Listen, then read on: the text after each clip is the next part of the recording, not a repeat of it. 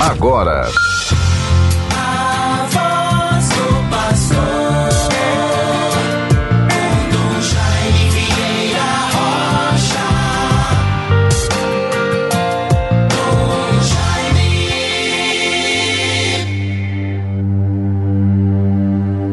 O Senhor é minha luz e minha salvação.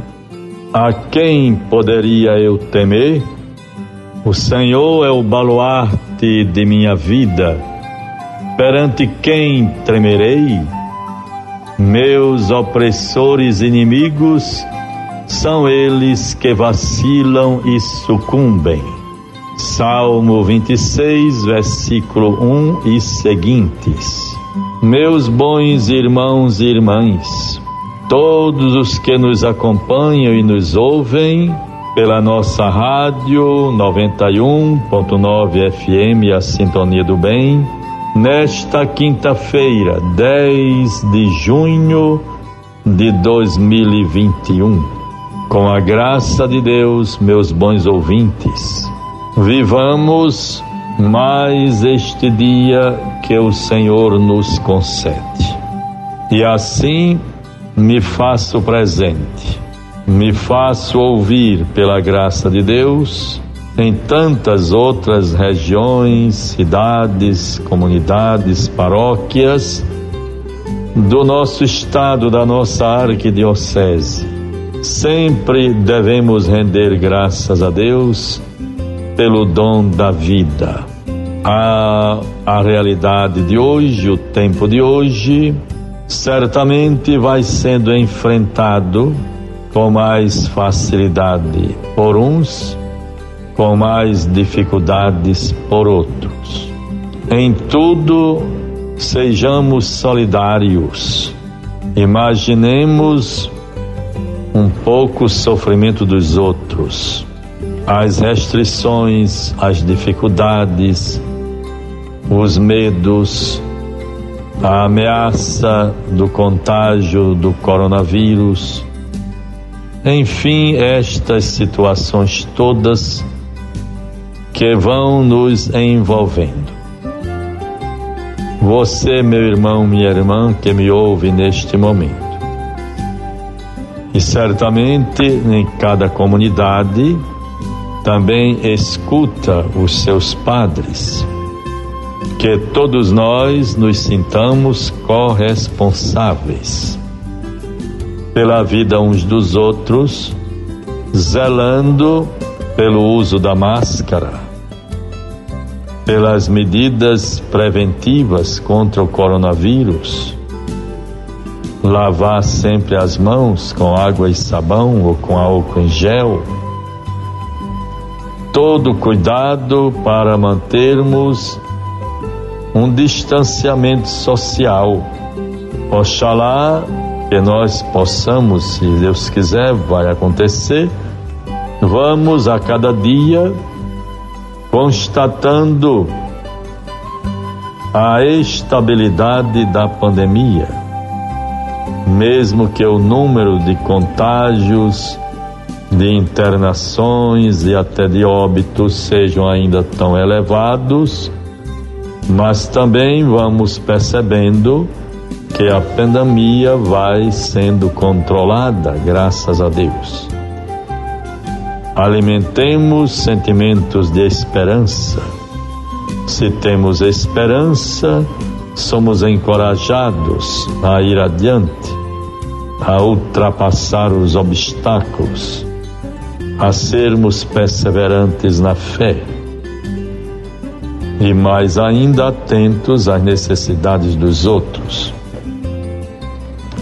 E aqui recomendo sempre as nossas pastorais sociais e até alguém das paróquias que se dirija aos nossos agentes pastorais, ao setor social da arquidiocese para verificar se há, se há ainda algum estoque de cestas básicas para que sejam distribuídas para as comunidades e pessoas mais carentes. Como é importante e bom percebermos o interesse e o gosto das pessoas pela vacina. Quando alguém consegue receber a sua vacina, é um sinal, um momento de alegria. Partilha com todos os amigos, todos se alegram.